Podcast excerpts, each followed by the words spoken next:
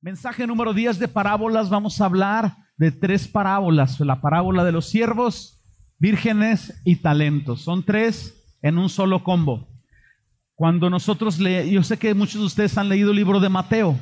El libro de Mateo es el libro más leído de la Biblia y ustedes saben por qué, se los he dicho otras veces. Ah, el Evangelio de Mateo está muy bien estructurado.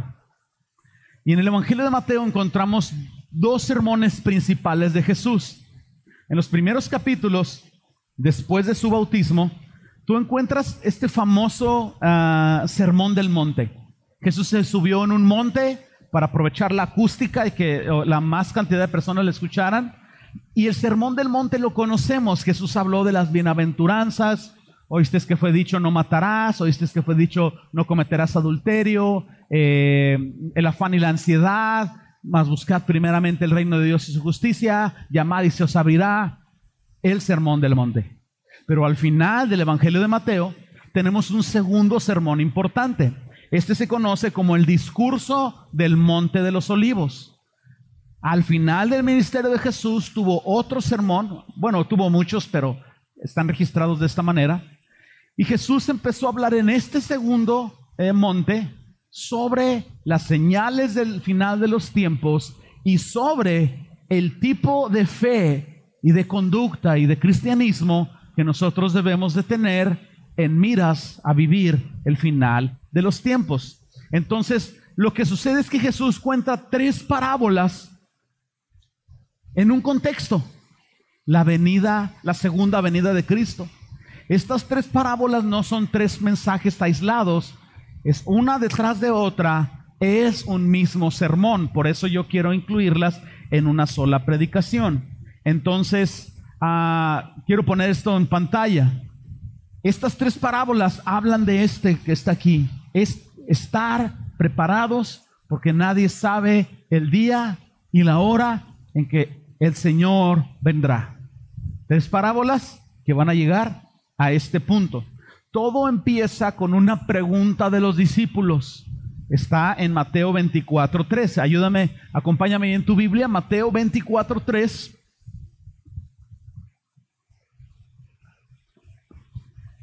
Tu Biblia o en tu aplicación.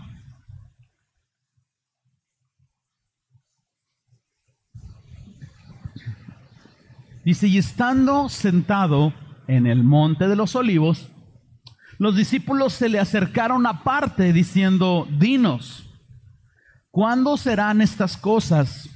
¿Y qué señal habrá de tu venida y del fin del siglo?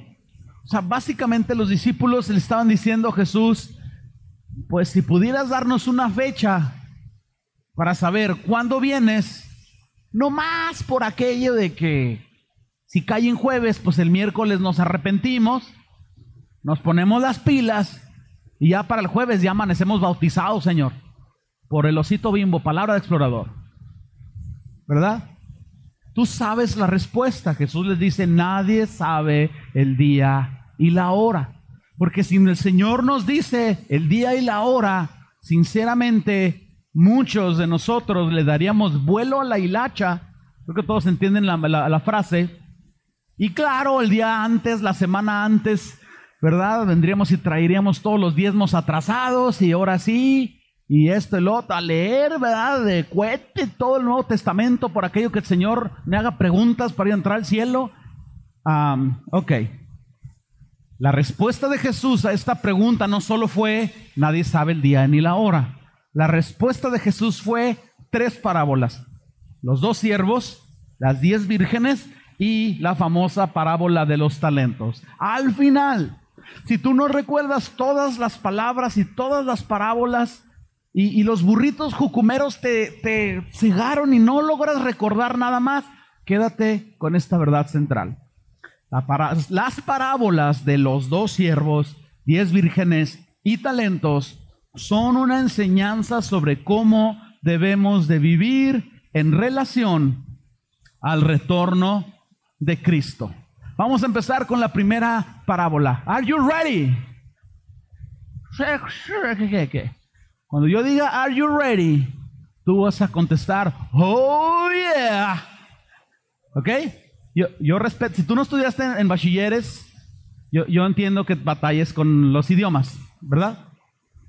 Lamentablemente solamente hay un colegio de bachilleres.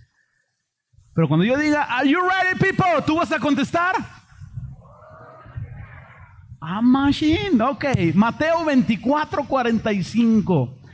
La parábola de los dos siervos. Empiezo en versículo 45, tú me vas siguiendo. ¿Quién es, pues, el siervo fiel y prudente al cual puso su Señor sobre su casa para que le dé el alimento a tiempo? Bienaventurado aquel siervo al cual, cuando su Señor venga, le halle haciendo así. Verso 47, de cierto os digo, sobre todos sus bienes le pondrá. Verso 48, pero si aquel siervo malo dijera en su corazón, eh, mi señor tarda en venir, y comenzare a golpear a sus consiervos, y aún a comer y a beber con los borrachos, vendrá el señor de aquel siervo en el día que éste no espera, a la hora que éste no sabe, y lo castigará duramente y pondrá su parte con los hipócritas y ahí será el lloro y el crujir de dientes. Muy interesante la mención de que el siervo que dice, ah, acabo, Señor, se tarda en venir, menciona sobre comer y beber. Cuando el Señor Jesucristo o en alguna parábola viene esta mención, comer y beber, no se refiere a, la, a saciar la necesidad natural que tenemos de tomar agua y de comer alimento. Se refiere a entregarnos a los placeres terrenales. Comer y beber está directamente relacionado con olvidarte de tu responsabilidad y dedicarte a complacer tu propio placer. Entonces, el siervo fiel y prudente mencionado en esta primera parábola entiende una verdad importante. En la ausencia de su Señor, Él tiene realmente más carga de responsabilidad de la que tendría si su Señor estuviera presente. Yo no sé si te ha tocado que de pronto tu jefe en tu trabajo se va y te dejan a ti a cargo del programa o del área.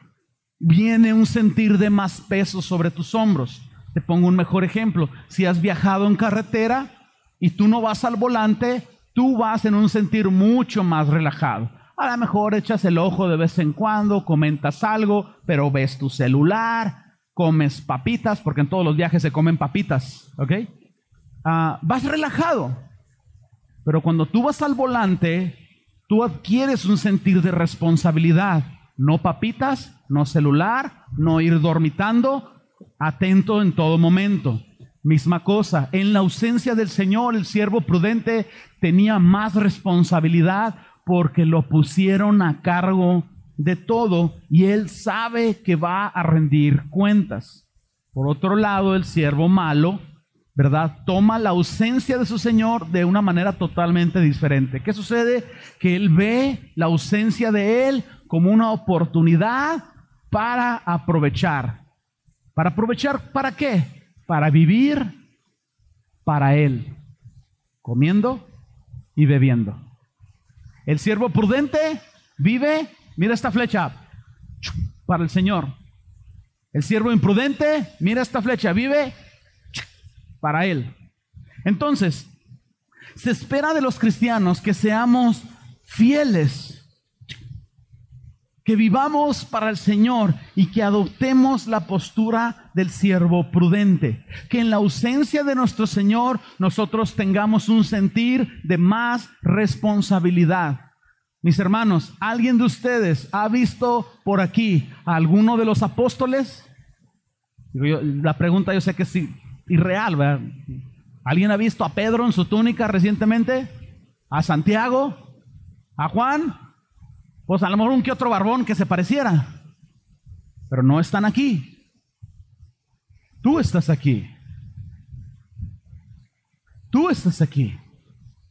Tú eres ahora el apóstol, porque la palabra apóstol significa enviado. Tú eres ahora el apóstol. Hazte notar. Vive para el Señor. Vive para cumplir la voluntad de tu Señor. Porque cuando el Señor venga, mira lo que voy a poner aquí en pantalla. Esta palabra a todos nos gusta. Cuando, el, cuando Jesús regrese, quiere hallarte al 100. Digo conmigo, al 100. ¿Qué onda, qué onda compadre? ¿Cómo anda? ¿Cómo? Al 100. ¿Le sirvo otra chuleta? ¿Cómo estaba la chuleta? Al 100. Se recuperó de la operación de la rodilla. Mírame, como quinceañero. Al 100. Cuando Jesús regrese, quiere encontrarte no tibio, no titubeando tu mejor versión de fe al 100. Tu mejor versión de pasión por Jesús al 100. Cuando el Señor Jesucristo regrese, Él quiere encontrar aquello que dejó mejorado. Y aquello que dejó eres tú, tu corazón. Tú empezaste y conociste a Jesús con una fe inicial, Tú no puedes conservar esa fe de niño a través de los años y que venga el Señor Jesucristo y te halle al 20% únicamente con la fe salvadora. Al cielo de panzazo. Cuando el Señor Jesucristo regrese, Él quiere encontrarte al 100. ¿De qué predicó el pastor el domingo? Al 100. Muy bien. Las diez vírgenes, ¿listos? Are you ready for the next one? Al 100 no. Oh yeah. Ah, hermanos, tenemos un problema aquí de coordinación. Lo vamos a arreglar, lo vamos a arreglar. Mateo 25, ahí es la siguiente eh, eh, eh, capítulo, básicamente, versículo 1. Siguiente parábola. Entonces el reino de los cielos, tiempo fuera. Mira estas dos palabras, hermano, por favor entonces el reino de los cielos será semejante. Esta parábola es una ilustración que nos dice cómo funciona el reino de los cielos. Será semejante a diez vírgenes que tomando sus lámparas salieron a recibir al esposo. Ahorita vamos a explicar esta palabra de esposo. Cinco de ellas eran prudentes, cinco eran insensatas, mexicanas que al último querían arreglar todo. Las insensatas o las mexicanas, tomando sus lámparas, no tomaron consigo aceite, mas las prudentes tomaron aceite en sus vasijas juntamente con sus lámparas. Y tardándose el esposo, cabecearon, durmiéndose, todas, y se durmieron. Y a la medianoche se oyó un clamor, ¡He aquí viene el esposo! ¡Salid a recibirle! Entonces todas aquellas vírgenes se levantaron, mi interpretación bíblica, todas greñudas. Se habían planchado su cabello, pero se durmieron, pues los gallos aquí, bueno, todas aquellas vírgenes se levantaron y arreglaron sus lámparas, no su cabello, sus lámparas, las prendieron. Y las insensatas dijeron a las prudentes, ¡ay! manita, danos de vuestro aceite, porque nuestras lámparas se apagan. Y las prudentes les dijeron, para que no nos falte a nosotras ni a vosotras, id más bien a los que venden y comprad vosotras mismas. O sea, ¿para qué no te preparaste? Ahora ve, tócale el que vende aceite a ver si se despierta y te vende. Dice, más las, eh, pero mientras ellas iban a comprar, vino el esposo y las que estaban preparadas entraron con él a las bodas y se cerró la puerta. Después vinieron también las otras vírgenes diciendo, Señor, Señor, ábrenos. Mas él, respondiendo, dijo, de cierto os digo que no os conozco. Y Jesús termina diciendo, velad pues, porque no sabéis el día ni la hora en que el Hijo del Hombre ha de venir. Déjenme ayudarles con un poquito de contexto cultural. Jesús contó esta parábola a judíos que entendían cómo eran las bodas. Nosotros somos latinos, vivimos en una época distinta y somos occidentales. Nuestra forma de boda es muy diferente, pero esto es como sucedía. Cuando una pareja quería casarse, los papás hablaban entre ellos después de que eh, ahí los jóvenes quizás se gustaban o se conocían. Los papás platicaban y se creaba un compromiso que le llamaban desposar. Por eso la parábola dice, viene el esposo a una boda. Occidentalmente como que no, no cascamos decir, pues viene el esposo, entonces ya está casado, será el novio. No, no, no, no. Este compromiso de desposar era un compromiso a nivel matrimonio. Occidentalmente, ¿verdad? Nosotros le entregamos un anillo a, nuestra eh, amada chica en el caso de los hombres y ese anillo representa un compromiso. ¿Me explico? Estar desposado en la cultura judía no es el equivalente al anillo, es el equivalente a la boda. ¿Ok? Estos compromisos no se rompían. Lo único que faltaba era la formalidad de la ceremonia y consumar sexualmente el acto. Esto nos ayuda a entender por qué José se rascó la cabeza cuando el ángel le dijo, María está embarazada y José estaba desposado con ella. Básicamente ya era su esposa, solo no, había, no se había realizado la boda, estaban juntando fondos. Pero entonces José dijo, híjole, pues me puso los cuernos. Se enteró claro que había concebido del Espíritu Santo, pero o sea, mencionan que José, ahí medio titubeó el Evangelio de Mateo, porque estaba desposado con María, ¿ok?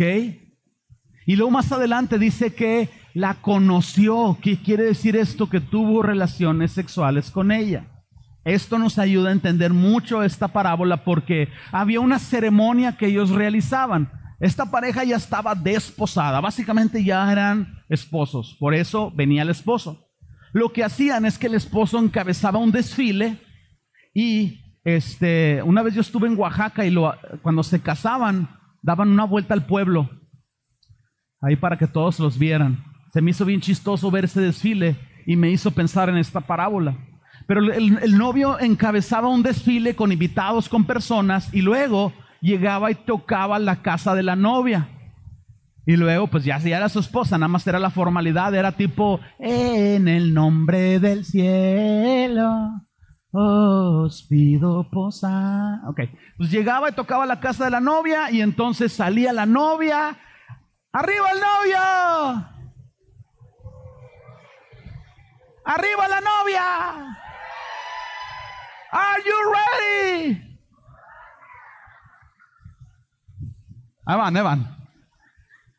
Y el desfile empezaba otra vez de la casa de la novia a donde se iban a casar, o muchas de las veces era en la casa de la novia, y entonces cerraban las puertas por aquello de los colados. Hasta en la cultura judía había colados. Esta es la situación de esta boda. Ahora bien, esta boda aparentemente era en la noche. Les tengo una noticia, no había alumbrado público. ¿Ok? Para hacer un desfile en la noche se necesitaban estas lámparas de aceite. Entonces, era costumbre que las jóvenes solteras participaran de la boda y ellas hacían un vallado con las lámparas, iban alumbrando unas enfrente y otras atrás para ir viendo por dónde íbamos, pero aparte le daba un sentir muy bonito al ver el desfile. Entonces, estas vírgenes o estas mujeres solteras eran damas de honor, eso sí parecido a lo que nosotros tenemos en las bodas. Entonces, leímos en la parábola que las prudentes tenían aceite en su lámpara y luego aparte tenían una vasija con aceite. Se acababa el aceite de la lámpara y el refil. Refil en inglés, rellenado, you know? Hoy ando medio bilingüe, ¿ok? Entonces, las imprudentes nomás llenaron su lámpara inicialmente y cuando el novio tardó, el esposo tardó en llegar, no tenían aceite, creo que lo entendemos. Lo que esta parábola trata de decirnos es que como cristianos no podemos relajarnos. Tú tienes que prepararte en cuestiones de fe para estar listo para cuando el Señor venga. Y yo sé que tú dices, bueno, es que eso de la venida de Cristo lo están predicando desde los setentas. Y yo ya ando en mis, bueno, eso lo vamos a dejar anónimo, ¿no? Pero yo ya ando un poquito más avanzado. Tengo 40 años de cristiano y dicen que ya va a venir Cristo y no llega. Esa es la idea de esta parábola. Que no importa cuánto tiempo pase, tú no solo tengas aceite aquí en tu corazón, sino estés siendo fiel al Señor, orando, buscándole en comunión, proveyendo otras formas de aceite para tu vida, para que no solo tengas una fe que te alcance para cinco años de cristiano y los otros quince guajoloteando. Y luego viene el Señor y no te encuentra al cien.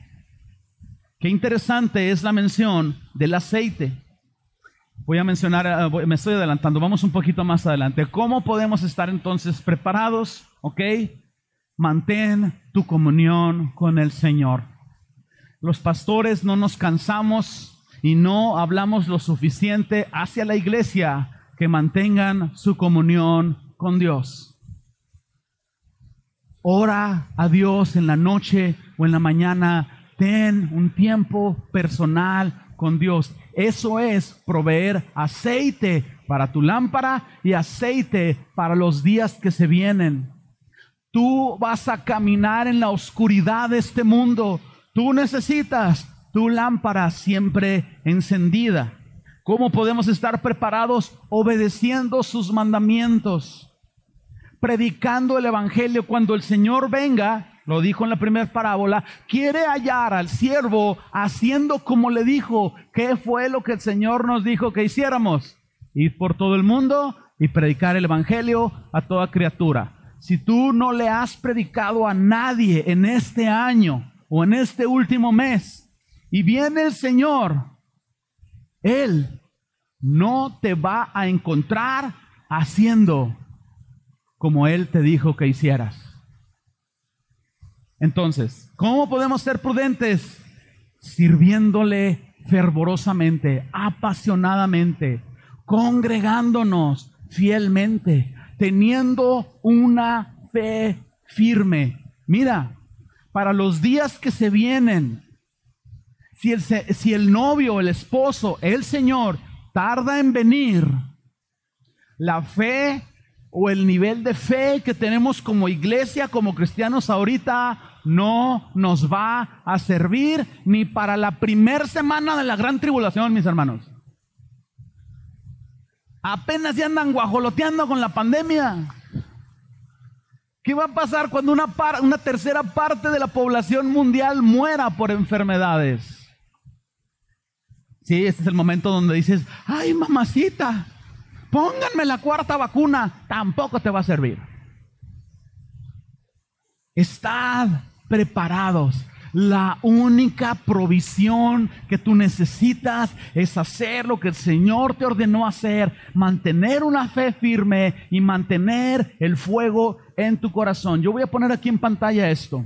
La fe, el compromiso y la comunión no son algo transferible. Fíjate qué interesante es esto. Las vírgenes imprudentes le pedían aceite a las otras y no se los dieron. Tú no puedes decirle a otros que te transfieran su pasión o su fidelidad. Estar preparados para la venida del Señor es un asunto tanto congregacional como personal. Tú no puedes decir, no, no, que mi vieja es la que va a la iglesia y, ella es la que ora y ella es la que está cerca de Dios y las oraciones de mi vieja cubren toda la casa y nos alcanza para todos. La fe, el compromiso y esa comunión con Dios no son transferibles. Jóvenes, escúchenme. La fe de tus papás y el fuego por Cristo de tus papás no es transferible a tu vida. Tú necesitas tu propia historia de redención. Pecador redimido. ¡Uh! Cristo me salvó. Le serviré por siempre. Nadie puede transferirte su fe porque tú tienes tu propia historia de fe. Y el aceite, lo mencioné ahorita, es muy interesante porque claro que es una representación del Espíritu Santo.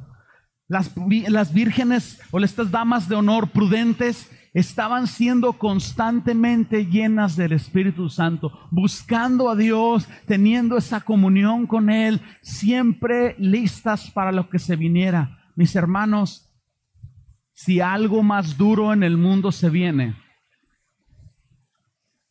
tu historia de fe, la forma en como Cristo te salvó y tu amor por Dios es lo el único chaleco que te va a mantener a flote.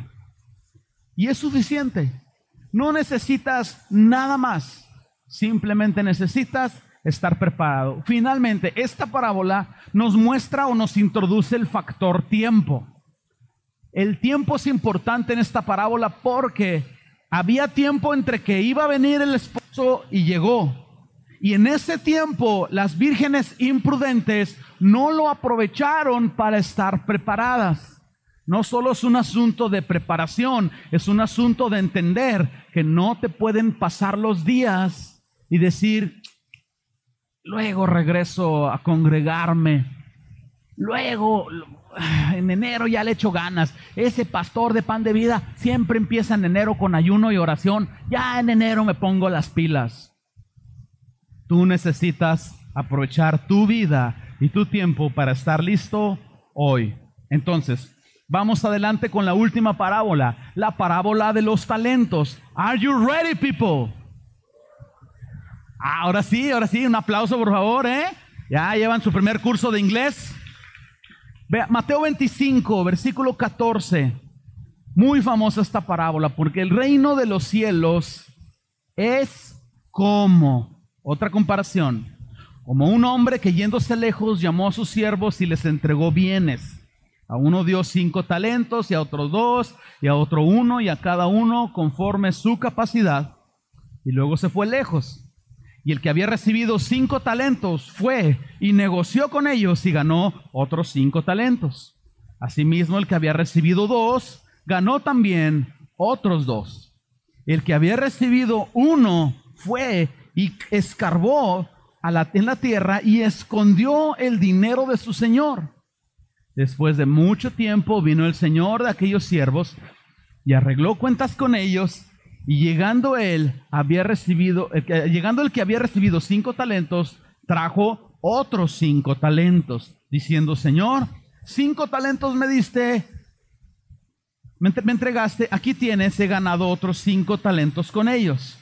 Versículo 21.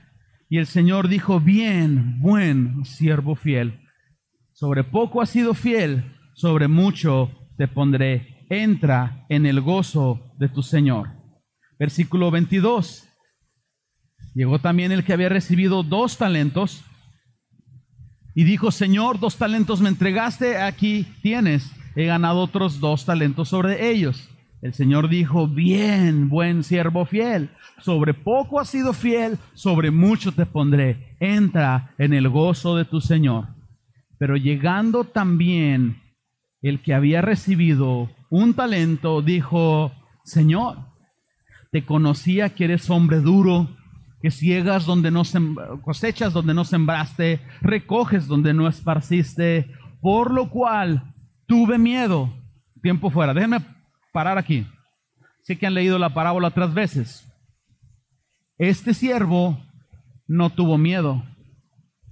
Si tú estás entendiendo el contexto, este hombre no tuvo miedo. Decir, tuve miedo, era la justificación. Síganme por favor, no se pierdan. Este es un mensaje de tres parábolas. ¿Estamos en lo correcto? De manera que no podemos interpretar la parábola de los talentos aislada de las vírgenes y aislada de los dos siervos. Este hombre no tuvo miedo. Lo acaba de decir, sabía que eres un hombre duro y que ibas a pedirme más de lo que me diste. Él lo sabía. Pero él se dedicó a comer y a beber. Enterró o dejó de un lado lo que Dios le había llamado a hacer Y todo ese tiempo se dedicó a sus propios negocios. Y cuando el Señor vino, Él quiso justificarse y decir, tuve miedo. Él no tuvo miedo, Él tuvo un alto nivel de egocentrismo y fue más fuerte su deseo del placer que su deseo de ser hallado fiel. Regreso. Fui y escondí tu talento en la tierra y aquí tienes lo que es tuyo. Versículo 26. Respondiendo su señor le dijo, siervo malo y negligente. Observa que el Señor no le dijo, siervo temeroso, ¿por qué tuviste miedo? Ay, pobrecito de ti, ven, te doy un abrazo. Siervo malo y negligente, sabías que cosecho donde no sembré y recojo donde no esparcí, por lo tanto, debías de haber dado mi dinero a los banqueros y al venir yo hubiera recibido lo que es mío con intereses. Quitadle pues el talento y dadlo al que tiene diez talentos, porque el que tiene le será dado y tendrá más, y el que no tiene, aun lo que tiene, le será quitado.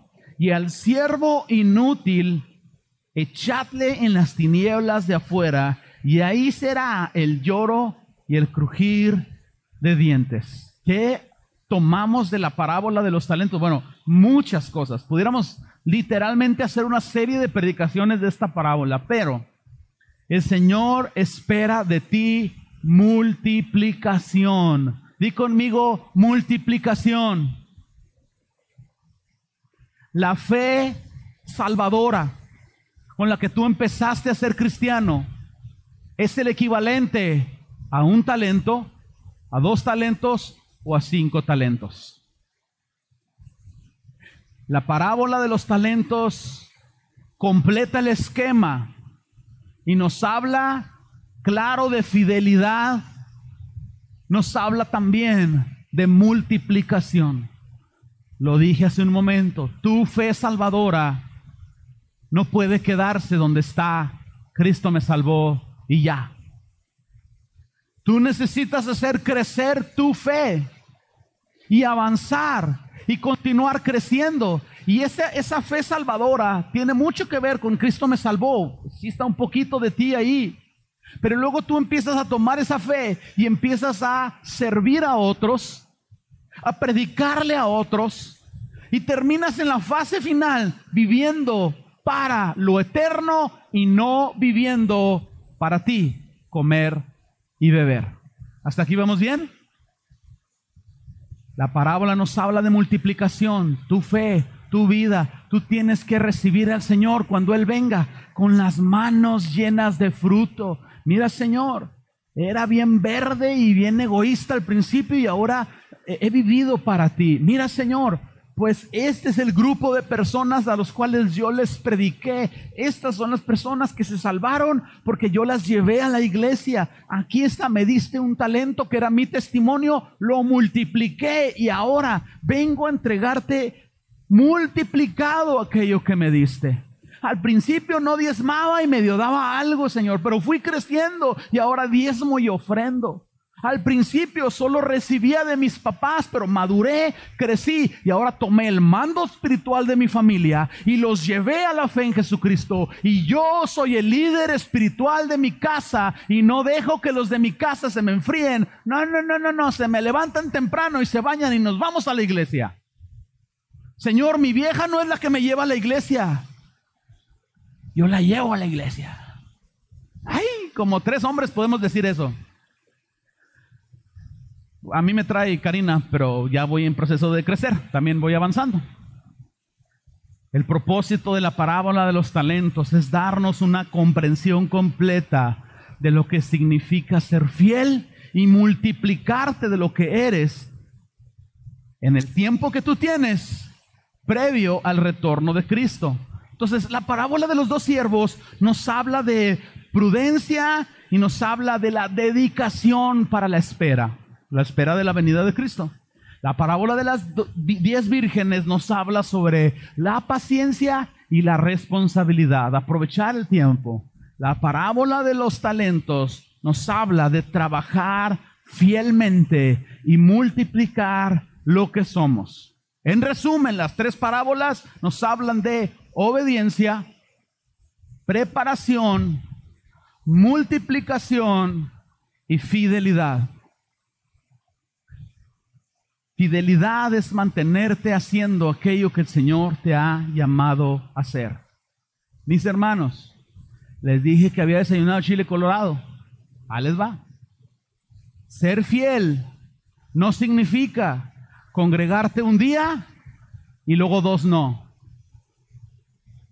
Ser fiel no significa leer la Biblia un día y luego dos no. Ser fiel no significa orar unos días y luego un periodo no. Ser fiel no significa venir y ser uno en la iglesia y otro en la casa. Ser fiel significa que eres un cristiano genuino. Claro, hay días que no oramos porque un afán por esto y por el otro, pero no podemos estar jugando al vals donde caminas en la fe poquito para adelante y luego poquito para atrás y luego poquito para adelante y luego poquito para atrás. De verdad, quizás tú me dices, yo tengo razones genuinas para para las veces que he faltado a la iglesia o tengo razones genuinas para no poder leer la Biblia todos los días por mi trabajo y esto y aquello. Quizás tienes una respuesta válida, pero tú en tu corazón sabes si es una respuesta válida o te estás justificando como el siervo que enterró su talento. Te dices a ti mismo porque te autoengañas y dices, es que tuve miedo, es que tenía mucho trabajo, es que la pandemia no podía salir a evangelizar, es que ahí en pan de vida hace mucho calor en verano y por eso no voy, es que ese pastor está tremendo, es que los burritos cucumeros, es que hay, piden ofrenda para el techo.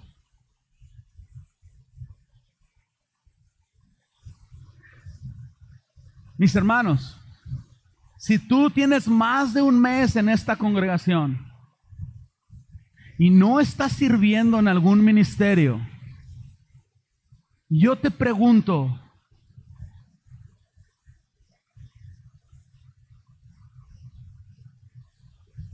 ¿Y luego? ¿Cómo le vamos a hacer? No es mi afán tener 600, bueno, no somos 600, pero tener 600 maestros de escuela dominical y 200 anfitriones o ujieres. No, mi afán es llevarlos en mi responsabilidad como pastor a que tú estés preparado para el día de la venida del Señor. El Señor nos ha llamado a salvación, nos ha llamado a predicar, nos ha llamado a adorarle, nos ha llamado a servirle, nos ha llamado a ser ejemplo, no tropiezo. Entonces tú necesitas ser un cristiano genuino y estar activo, involucrándote para que estés listo para la venida del Señor. Hay algunos de aquí que me van a decir, no, no, es que yo, yo, quisiera ser un líder, yo tengo el llamado a, ser líder y predicar en un grupo en casa. Yo te voy a preguntar, ¿ya te anotaste para ser jujier? ¿Cuándo vas a iniciar tu proceso de fidelidad? ¿Ya te anotaste para escuela dominical? ¿Ya, ¿Te anotaste para la limpieza? ¿Compraste burrito? Ay, eso no. Yo te pregunto, si esto es un asunto de fidelidad, hermano, hermana, te lo digo con mi corazón, perdóname si me pongo rudo en este domingo. No entierres tu talento. No pongas en pausa el crecimiento y la madurez de tu fe. Actívate. Avívate. Enciéndete, trae aceite para tu lámpara. Mira, una vasija no es suficiente. Prepárate con dos por si las chanclas. Sé fiel, sé prudente, sé trabajador, sé apasionado. Sal y predica el evangelio. ¿Te da pena predicar? Cómprate unos folletos, te ponen gasolina, das un folleto. ¿Te da pena? Publica ahí en Facebook donde no tienes que dar la cara. Algún mensaje de salvación. Haz lo que de tu mano hacer. Pero prepárate porque el día que no pienses, el día que no esperas, el Señor va a venir. El final de todo este discurso, lo que Jesús trata de decirnos es todo o nada. Todo o nada. O eres cristiano y estás metido o no eres cristiano. Entonces, ay, ¿por qué me dices eso? Porque eres así tan radical y condenador y religioso. Mira el final de cada una de estas parábolas. ¿Cómo terminan las tres? Apartados de mí, al lloro y crujir de dientes. O eres cristiano o no eres cristiano. Quítale los talentos a este y dáselo al que tiene diez. Quiten este de mi vista.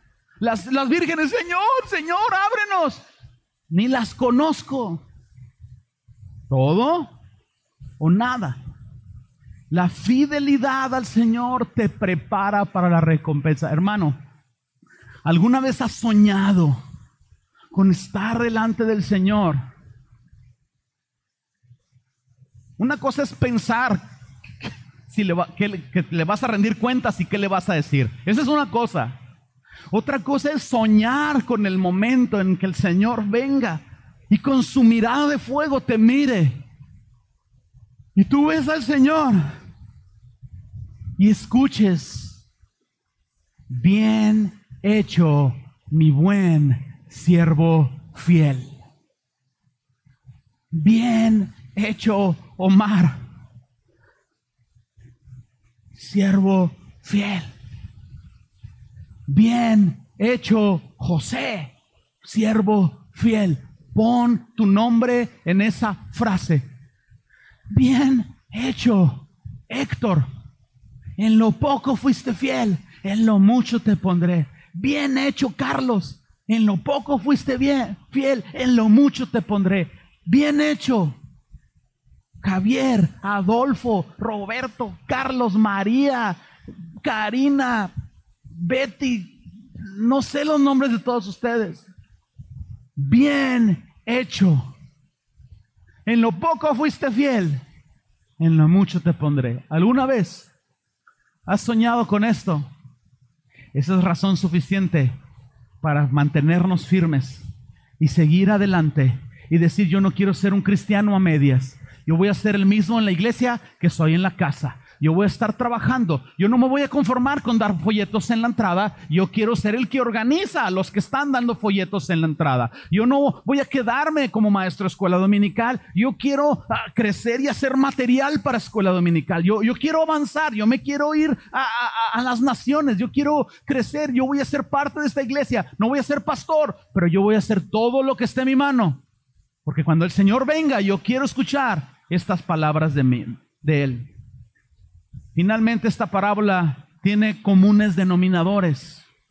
Fíjate bien, la parábola habla de prudentes y de imprudentes, de responsables y de irresponsables, de trabajadores y de flojos, de preparados y de no preparados, de fieles o de los que ponen justificaciones, de diligentes y negligentes si tú no entiendes la palabra diligente, te lo expreso rapidísimo. Imagínate que vas a salir de la carretera y vas a ir a Chihuahua.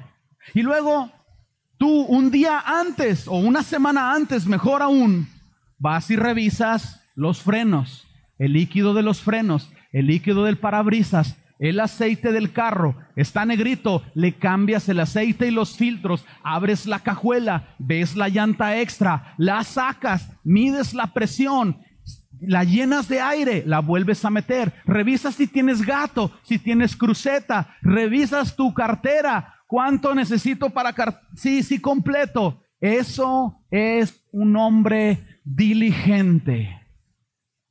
Un hombre negligente que llega, vámonos a Chihuahua, sí, fuga, una hora después, pidiendo ride.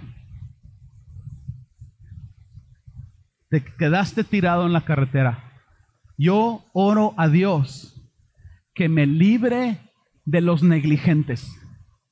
Yo prefiero enfrentar al diablo, hermanos. Prefiero tratar con el diablo que con los negligentes.